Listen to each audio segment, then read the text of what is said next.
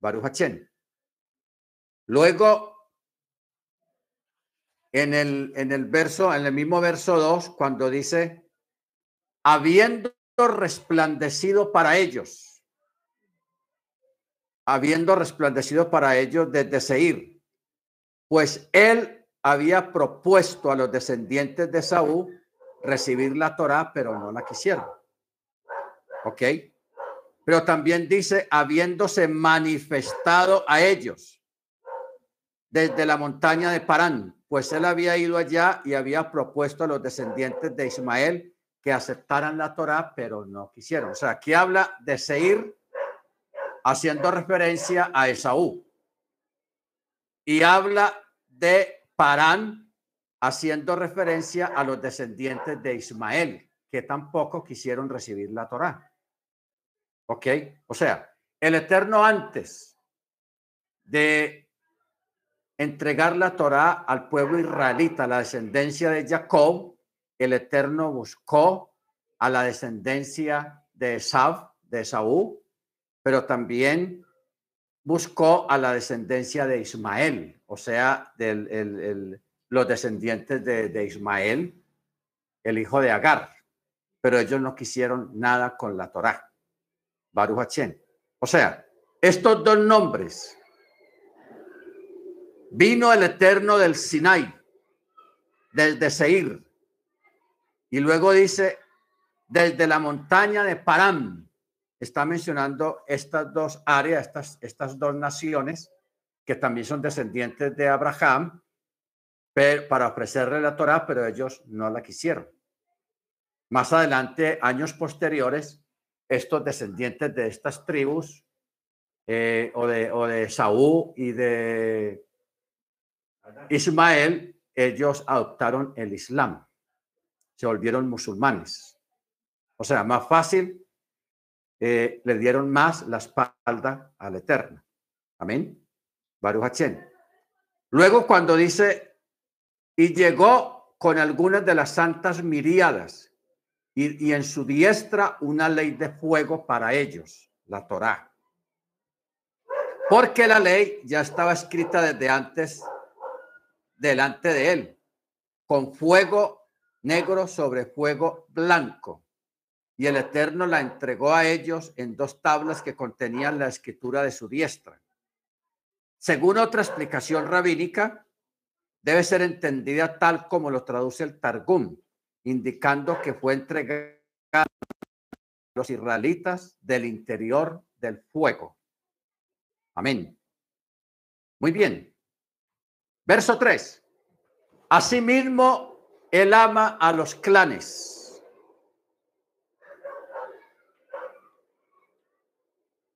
Todos sus santos están en tu mano. Ojo con esta expresión. Él ama a los clanes. Todos sus santos están en tu mano y ellos se pusieron en medio de tu pierna portando tus palabras. Ojo con esta expresión. Y ellos se pusieron en medio de tu pierna portando tus palabras. No sé si usted ha captado esta expresión en medio de tus piernas. Trasladémonos al monte, a Mateo capítulo 5, en el monte de las bienaventuranzas. Que el pueblo eh, estuvo delante de, de Yeshua cuando Yeshua le estaba enseñando, prácticamente haciendo una paráfrasis de la Torá, porque el Sermón del Monte prácticamente es una paráfrasis de la Torá. Por eso e, estas palabras que el Eterno está dando aquí a través de, de, de, Moche son proféticas. Está apuntando a Yeshua cuando el pueblo se sentaba en medio de él, alrededor de él, para escuchar su Torah, sus enseñanzas. Por eso dice, se pusieron en medio de tu pierna portando tus palabras. ¿Ok? Bendito sea el nombre del Eterno. Porque también cuando el pueblo estuvo allí, miren ustedes la, analogía que hay acá.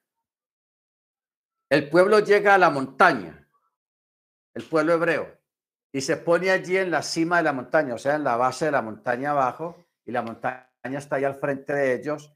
Eh, la montaña representa al Mesías y el pueblo representa al pueblo hebreo y también representa a los israelitas que estaban escuchando a Yeshua en la montaña. Porque ¿dónde fue el sermón del monte de Yeshua en Mateo 5? En la montaña. ¿Ok? O sea, hay una analogía, hay una similitud en estos dos eventos. Baruch Bendito su nombre. Otra, otra palabra que sale de ahí cuando dice, y ellos se pusieron en medio de tus piernas, significa, y ellos se colocaron a sí mismo en el centro y se reúnen debajo de tu sombra. ¿A dónde nos lleva esto? Salmo 91. El que habita el abrigo del Altísimo morará bajo la sombra del Omnipotente. Amén. Bendito sea su nombre. Verso 4. Moche nos encomendó la Torá, un legado para la congregación de Jacob. Él se convierte en rey de Yesurum cuando se reúne el total del pueblo, las tribus de Israel juntas. ¿Qué quiere decir esta, este nombre Yesurum? Yesurum es otro nombre que también se le dio en la antigüedad al pueblo israelita. ¿Ok? Eh, hay una referencia en Yeshayahu, o sea, Isaías capítulo 44, verso 3. Isaías 44, 3 dice, yo derramaré agua sobre el sequedal y torrentes sobre la tierra seca, y derramaré mi espíritu sobre tu simiente y mi bendición sobre tus renuevos. Ah, yo quiero mirar.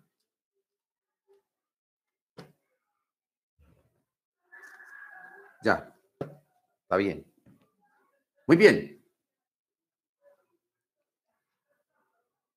Verso 6. Empiezan aquí las bendiciones proféticas. Nosotros tenemos que desarrollar este, un estudio acerca de todas estas bendiciones proféticas, las cuales el Eterno dio a todo el pueblo hebreo a través de Moche en este capítulo 33 de, de Barín, de Deuteronomio.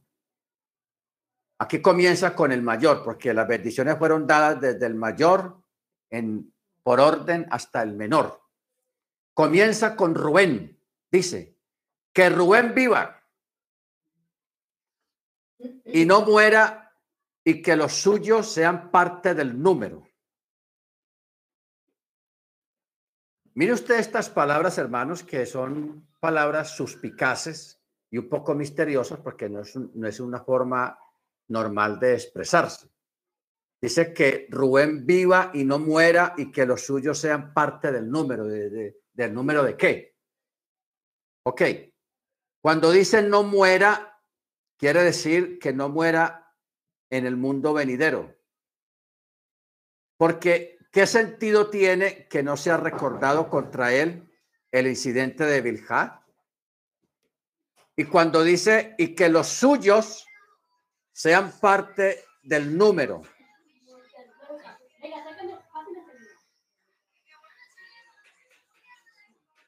Que los suyos sean parte del número. Es decir, que los miembros de la tribu, de esta tribu de Rubén, sean contados como parte del número de los demás hermanos. Esto es análogo a la idea expresada en el versículo, cuando dice, Reuben se acostó con Bilha y los hijos de Israel eran doce, lo cual implica que Rubén no fue excluido del número total de los hijos de Jacob a causa de su pecado. ¿Ok? Porque hay un sector de los judíos que piensan que Rubén fue desechado, que el Eterno desechó a Rubén por, por su falta, pero el Eterno nunca lo, lo desechó. Por eso es que aquí la bendición profética dice que Rubén viva y no muera, y que los suyos sean parte del número, o sea, como una forma del Eterno eh, preparar con palabras textuales lo que la gente iba a pensar en el futuro acerca de la tribu de Rubén. Si el Eterno hubiera expresado estas palabras, cualquiera hubiera creído lo que dijeron más adelante, no, que Rubén fue desechado, que Rubén fue echado de, entre las tribus del Eterno por su falta, por tu pecado, pero el Eterno él, va 100 pasos adelante del pensamiento de los seres humanos. Por eso se escribió esto, lo mandó a escribir. Baruch Por eso dice, Rubén no fue excluido del número total de los hijos de Jacob. Amén. Segundo, verso 7. Y esto es para Yehudá. Y dijo, Escucha, oh eterno, la voz de Yehudá, tráelo a su pueblo, que sus hermanos peleen su disputa y sé tú una ayuda contra sus adversarios. ¿Qué quiere decir? Esto es para Yehudá. La Torá justapuso la bendición dicha a Yehudá con la dicha a Rubén porque ambos confesaron la falta que habían cometido, como se declara. Eso es lo que los sabios declaran, solo a ellos y a ningún extraño pasó entre ellos. Amén. Y nuestros maestros explicaron también que durante todos los 40 años que el pueblo de Israel permaneció en el desierto, los huesos de Yehudá se movían rodando en su ataúd a causa del ostracismo que había aceptado sobre sí mismo, como se declara, habré pecado contra mi padre para siempre. Y Moche dijo al respecto, ¿quién provocó que Rubén se confesara? El que provocó o el que animó a Rubén para que confesara su falta fue Yehudá. Por eso ese acto el Eterno se lo tuvo como una justicia, como una obra, porque el Eterno ni las grandes obras, ni las pequeñas obras, él las desecha, ni las, ni, ni, ni, las tiene en cuenta. No, no, no las ignora. No las ignora, ni las grandes ni las pequeñas. Porque la gente a veces de pronto hacen cosas muy grandes y piensa que por ser tan grandes son más visibles y el Eterno lo va a tener en cuenta, pero no. Las, las pequeñas, las más pequeñas, las que pasan casi desapercibidas, también las tienen en cuenta. Esa me podría decir que esas son las que truenan delante del Eterno. Amén. Entonces, por eso dice, esto es para Yehudá. Escucha, oh Eterno, la voz de Yehudá. O sea, se refiere a la oración del rey David y a la oración del rey Shelomo, o Salomón. A la oración del rey Asa a causa de los Cuchín y a la oración del rey Josafat a causa de los Amonín y a la oración del rey Hisquiyahu a causa de Senajerib. O sea, escucha, oh eterno, la voz de Yehudá, o sea, de los descendientes reyes que guardaron Torah, que gobernaron bajo la, el gobierno del Eterno, el Eterno escuchaba la oración de estos reyes. Por eso los sabios mencionan a David, mencionan a Salomón, mencionan a Asa, mencionan a Josafat y mencionan a Hiscayahu, quienes fueron acosados y perseguidos, pero cuando ellos oraron, el Eterno les respondió. Amén. Me trae a la mente un episodio de las cartas.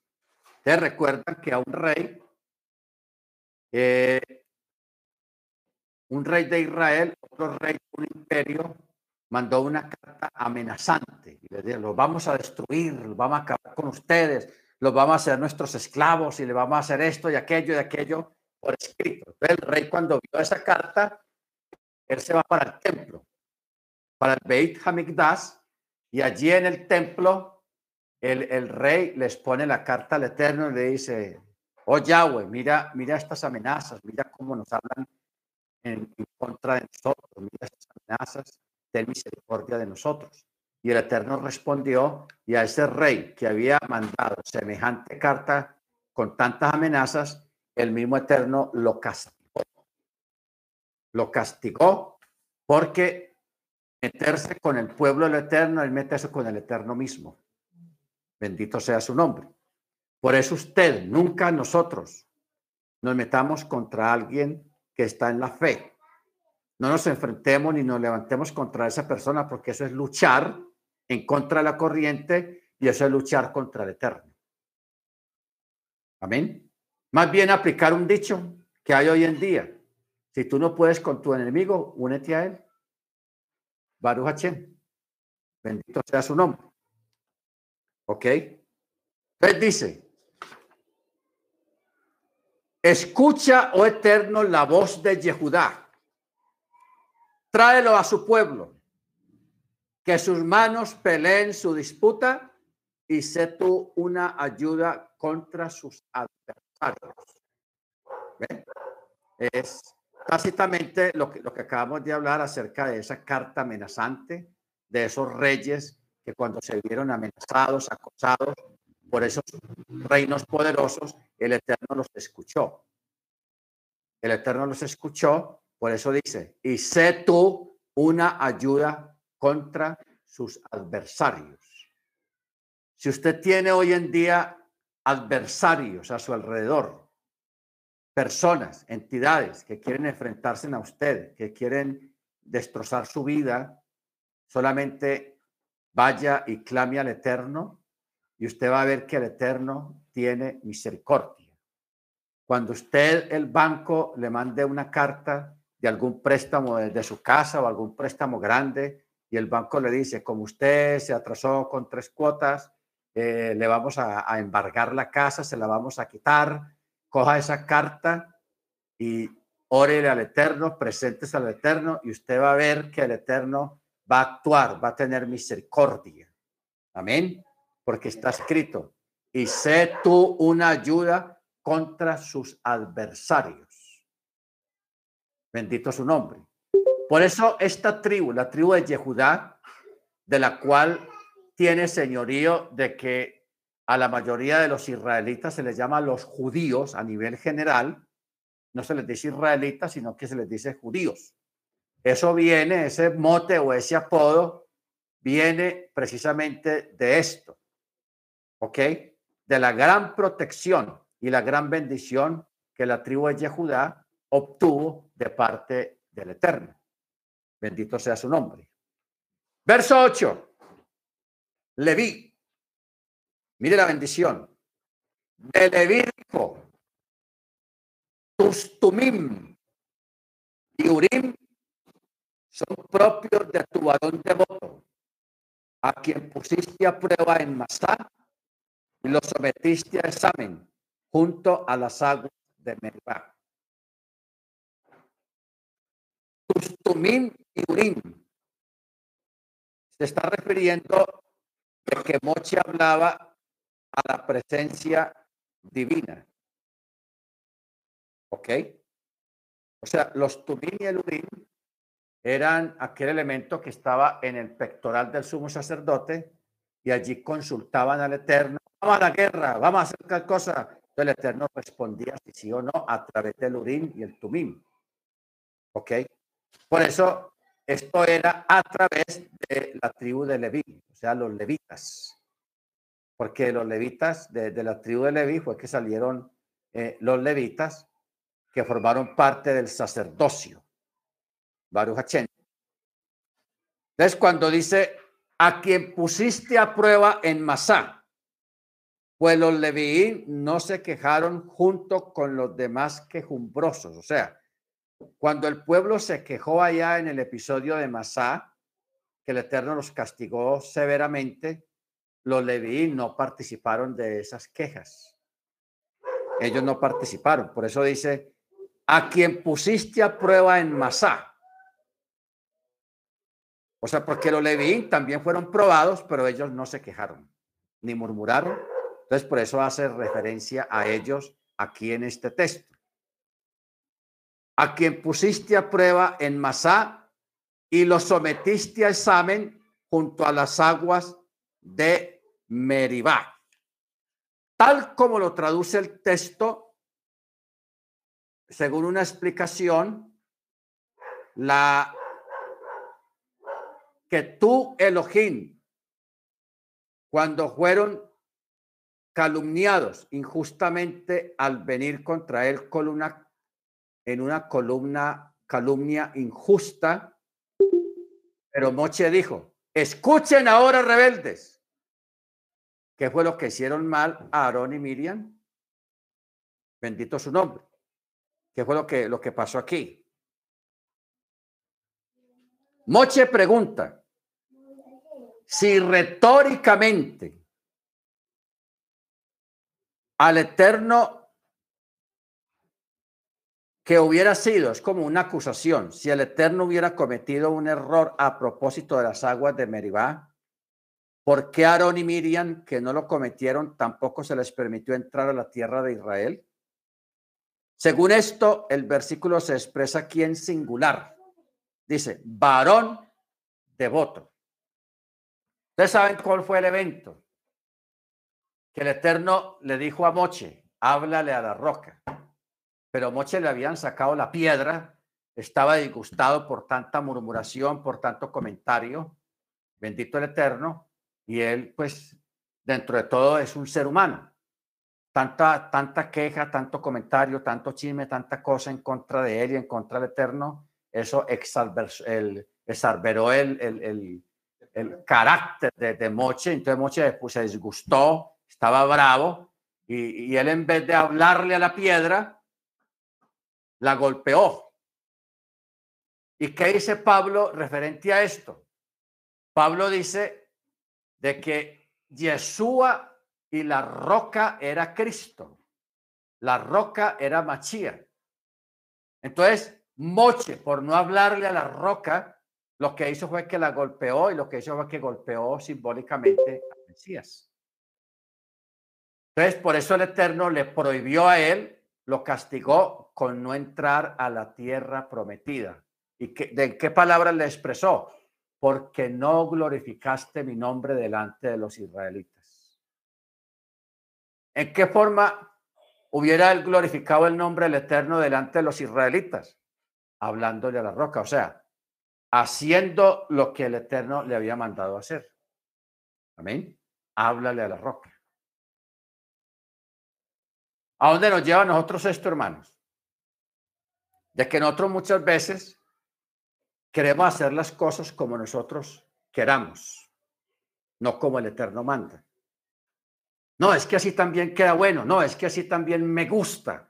Eh, yo sé que así también, cuando el Eterno dice una cosa específica, que se haga de tal y tal manera, hay que hacerlo como Él lo manda, no como usted piense que queda mejor o no queda mejor.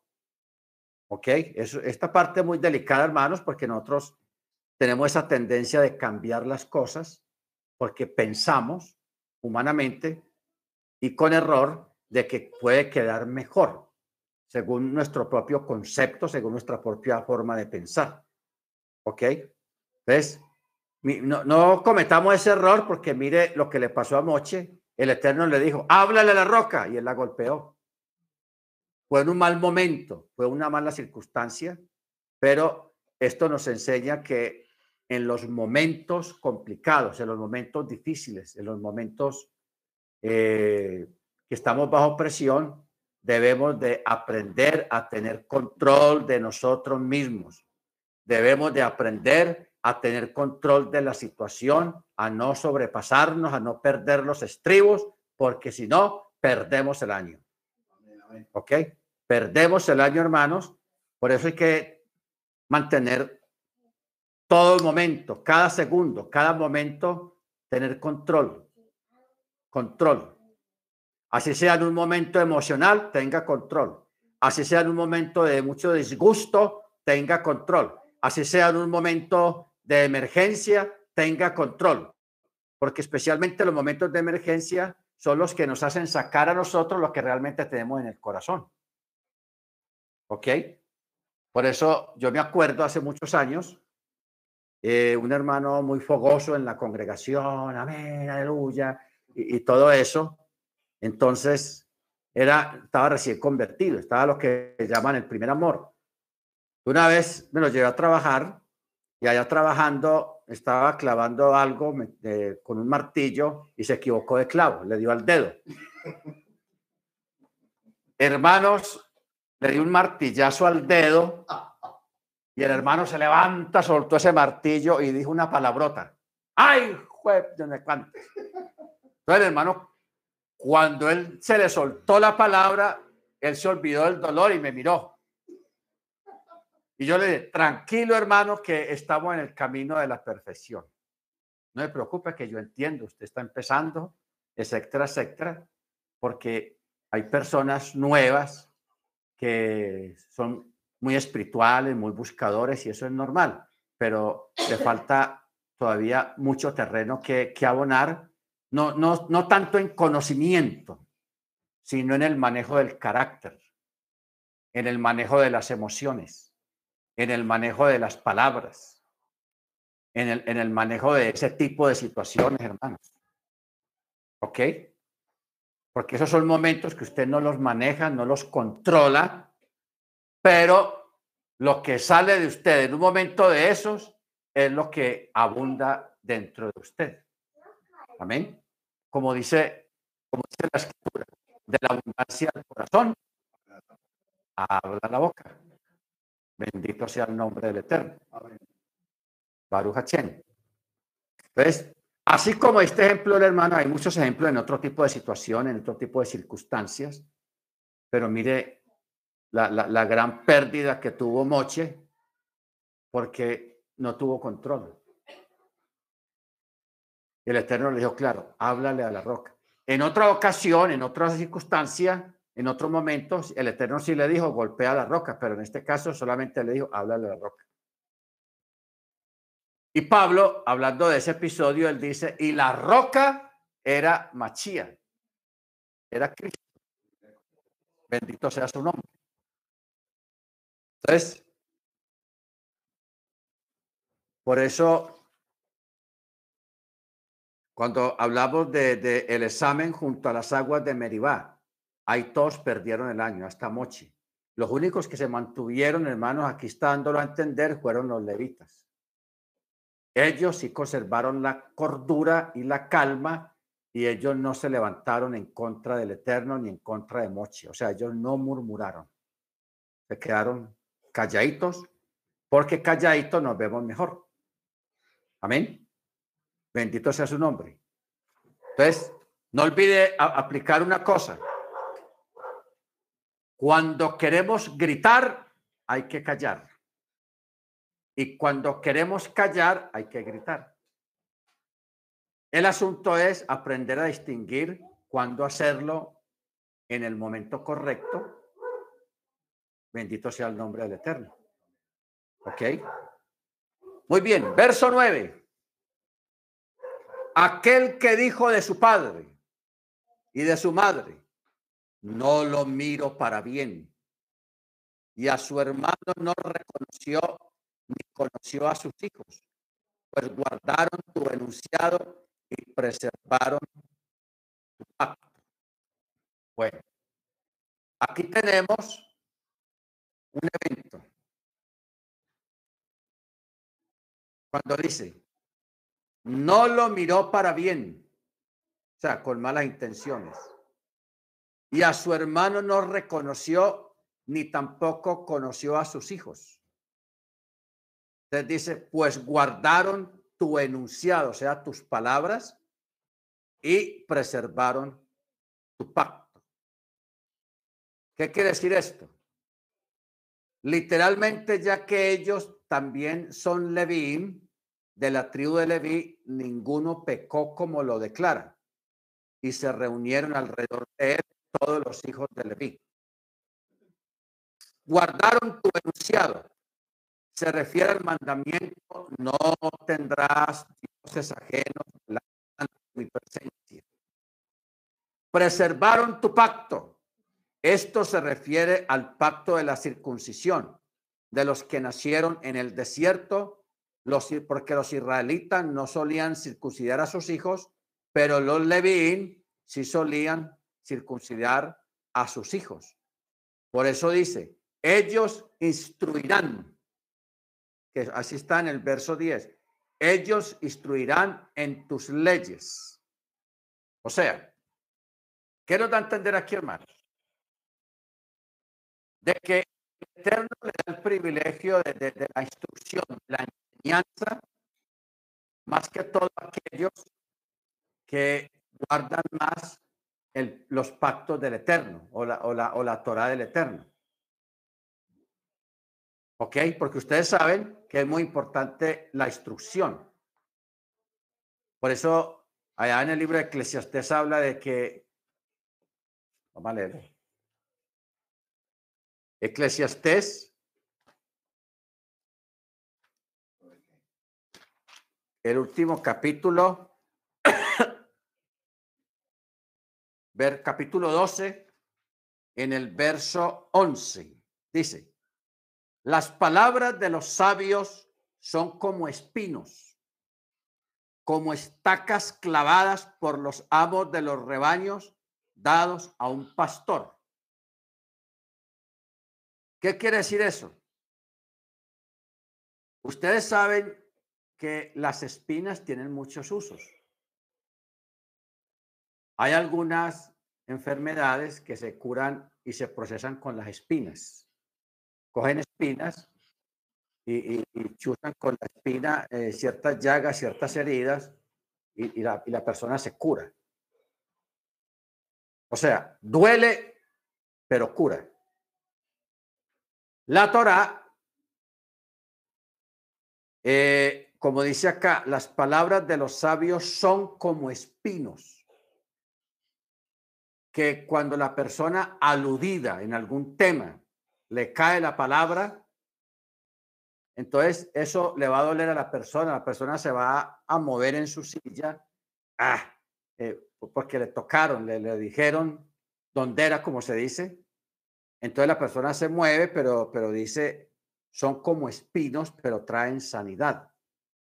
Y también dice, y son como estacas clavadas por los amos de los rebaños dados a un pastor. ¿Ok? Las estacas. Las estacas es lo que se utiliza para hacer una cerca, cercar un, un rebaño. Mire usted, cuando el ganado se pone rebelde y se van en contra de las estacas, se encuentran con las espinas del alambre de púas y se hieren cuando se revelan.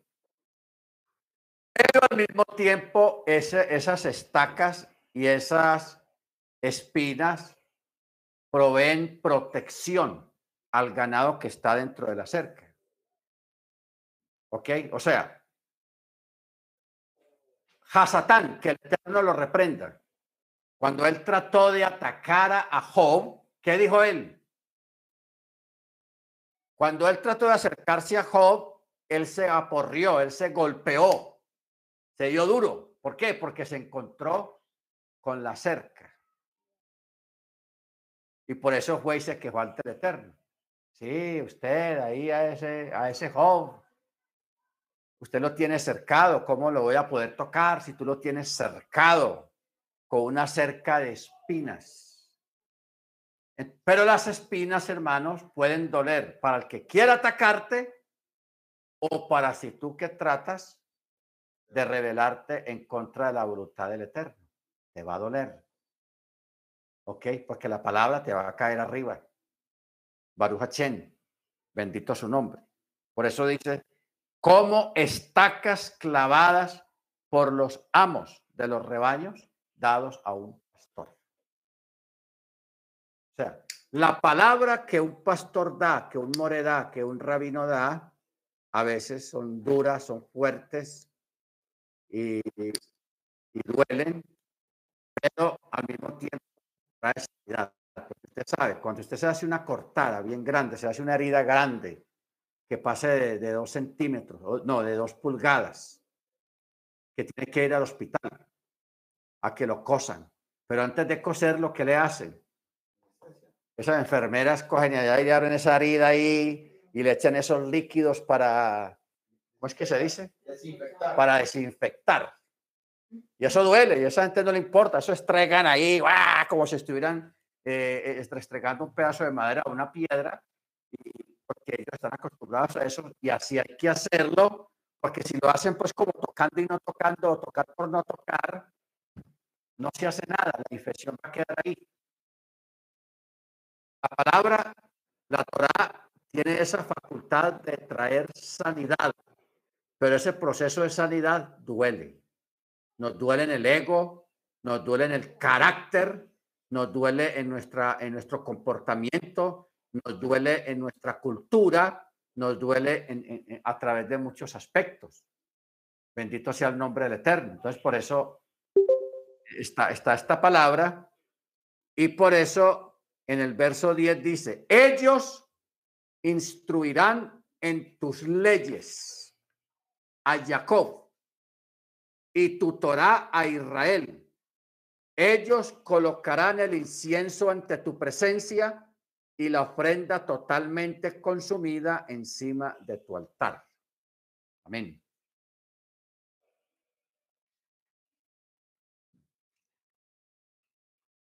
Por eso es que a los levitas se les dio el privilegio de ser los que se encargaban de, de, de los kados, de los santos en el Beit Hamikdash. Ese fue el trabajo de los levitas. ¿Ok?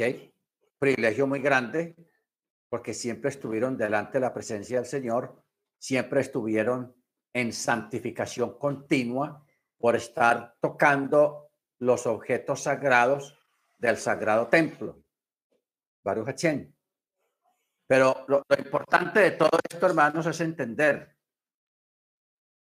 que cuando a usted le cae la enseñanza, le cae el mensaje, no vaya a acusar al moré de chismoso, de engreído, de cosas así, porque realmente uno no sabe los problemas de nadie, solamente lo sabe el Eterno, pero el Eterno usa la palabra.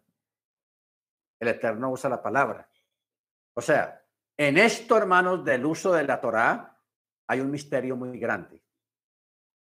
O sea, la, la Torá eh, es una, es algo completamente sobrenatural, misterioso. ¿Por qué? Porque una persona, un maestro se para en un púlpito y es una sola persona. Allá en el auditorio pueden haber dos mil personas, dos mil problemas diferentes, dos mil, dos mil necesidades diferentes, dos mil mundos diferentes. Con un solo mensaje, con una sola enseñanza, el Eterno a través del Rúa es capaz de administrar a todas esas dos mil personas ¿Cómo lo hace, hermanos? Porque la Torah tiene rúa, tiene espíritu. La palabra tiene espíritu. Esto no es asunto del que está enseñando, del que está predicando. Es asunto de la misma Torah, porque Jesús mismo lo dijo. Mis palabras son vivas y tienen vida en sí mismas. O sea, la Torah tiene vida, la Torah viva. Por eso, eh, a, la Torah también se les llama aguas vivas, como ríos de aguas vivas. ¿Ok? Porque la, la, Torah en sí misma tiene vida. Bendito sea el nombre del Eterno. Entonces, esta realmente es una de las grandes maravillas que hay en el mundo, en, en todo el planeta Tierra, de que el Eterno usa el Ruach de la palabra de la Torah para administrar a todas las gentes al mismo tiempo sin distinción, sin que haya una una intervención humana, sino que lo hace simplemente por el espíritu de la palabra. Eso es lo que, lo que los sabios llaman el espíritu de la Torá. Cuando se habla de la aplicación, se llama la ética de la Torá. O sea, cuando se habla de la aplicación de la Torá. Pero la Torá en sí misma tiene ruach, tiene espíritu. Bendito sea el nombre del Eterno. Por eso dice, ellos instruirán en tus leyes a Jacob y tu Torah a Israel. Ellos colocarán el incienso ante tu presencia y la prenda totalmente consumida delante de tu altar. Bendice, oh Eterno, su ejército y acepta con beneplácito la labor de sus manos. Quebranta los lomos a quienes se alzan contra él así como a sus aborrecedores, para que no se levanten más. O sea, hay una sentencia de todos aquellos que se levantan en contra de los servidores del altar. ¿Ok? Eso es lo que estamos, lo que se está viendo acá. Por eso dice, bendice oh eterno a su ejército, o sea, a los levitas. Acepta con alegría, con beneplácito lo que ellos hacen y lo que hacen sus manos. Y luego dice, quebranta los lomos de aquellos que se alzan contra él, así como sus, a sus aborrecedores, para que no se levanten más en contra de los levitas, en contra de los que sirven en el altar. ¿Ok?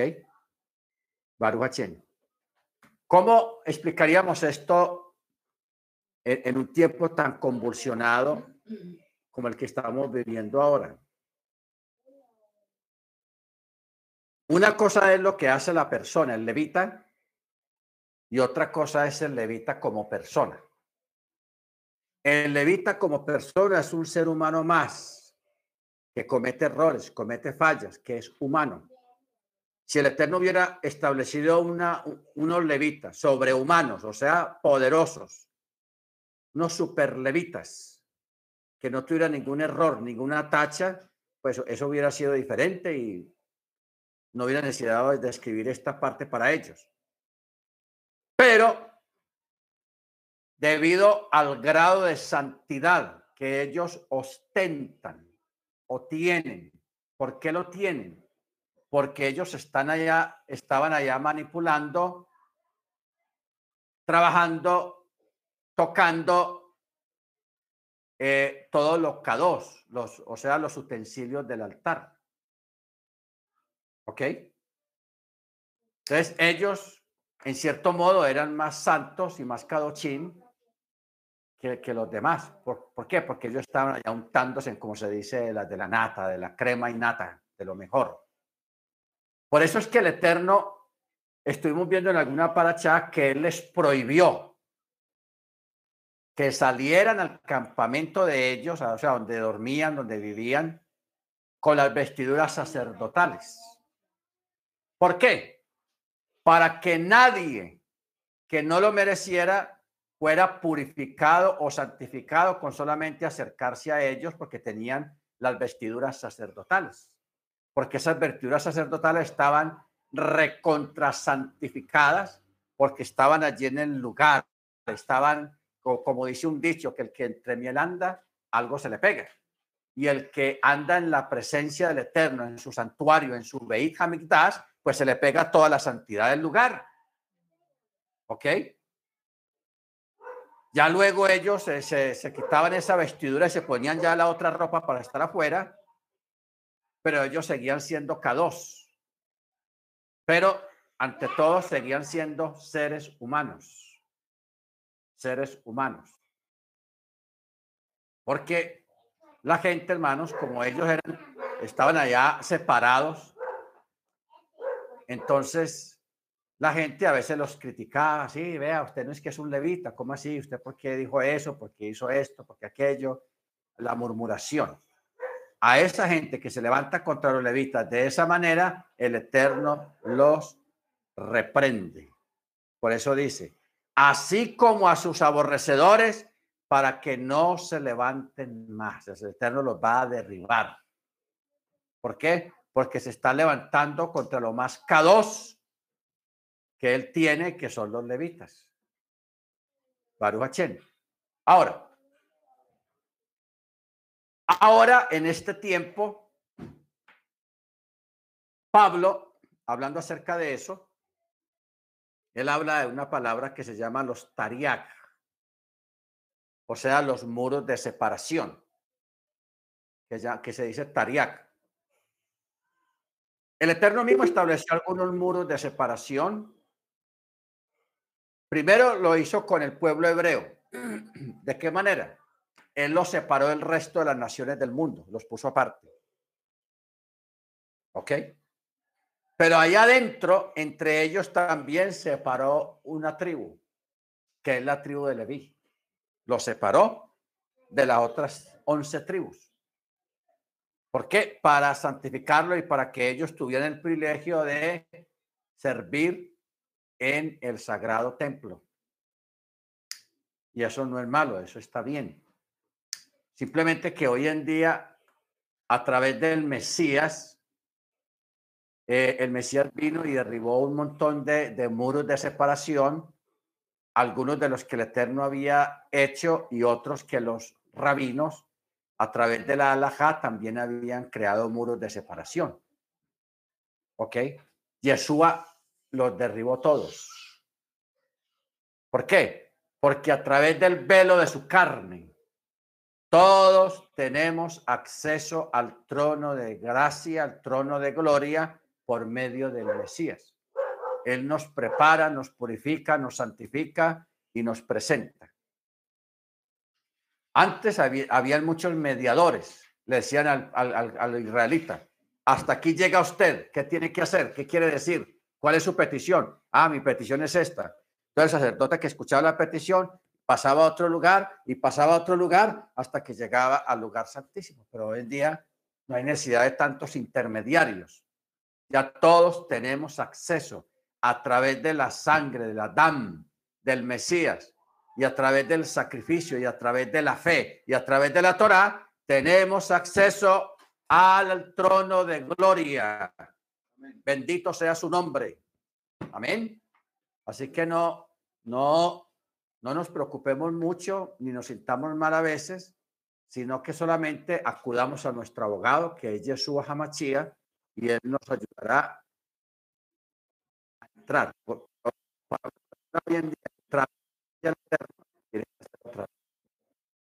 No hay otro.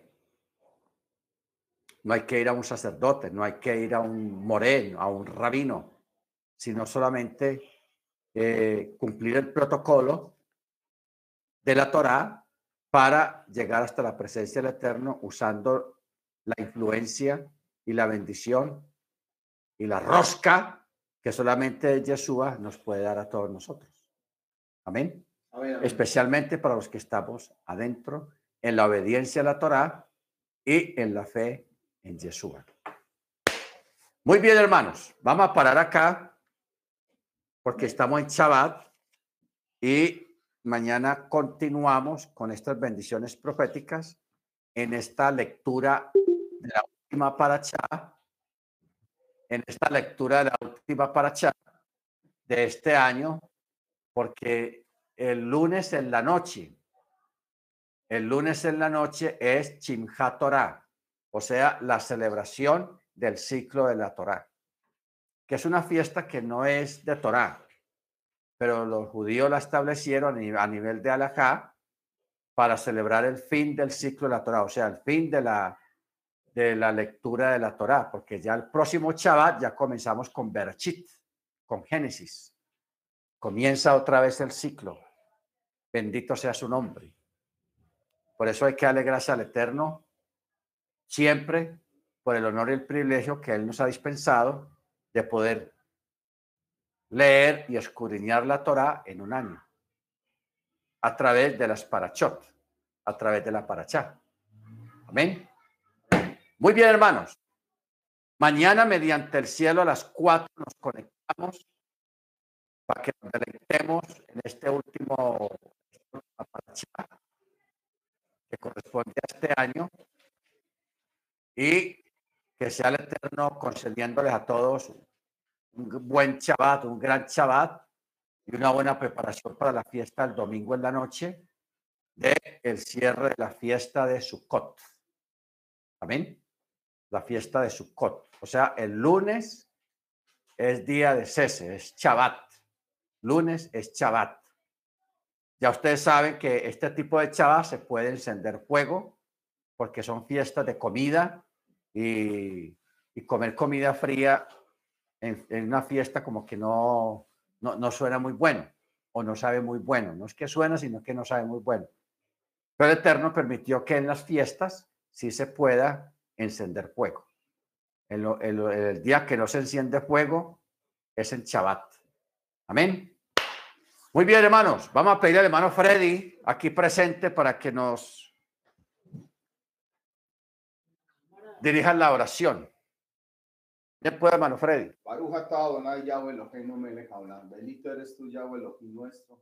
Rey del universo, fuente de toda bendición. Te damos todas las gracias, Señor, porque solo tú lo mereces y porque cada día dispones nuestro corazón para obedecer tu palabra y obedecer el mandamiento. Te damos muchas gracias, Señor, porque hasta aquí nos has guardado, nos has ayudado, nos has protegido y aún sigues escuchando nuestras peticiones y los anhelos de nuestro corazón. Rogamos en esta hora, Señor, por toda la Keilah, para que tú seas dándole una buena y que podamos cada día tener ese deseo de seguir aprendiendo de lo tuyo. Todo esto te lo pedimos y te lo rogamos en el nombre de la don Jesús Hamashiach. Amén y amén. Amén. Bendito el Eterno. Muy bien, hermanos. Shabbat Shalom, Laila, todo para todos. Que el Eterno les bendiga y mañana.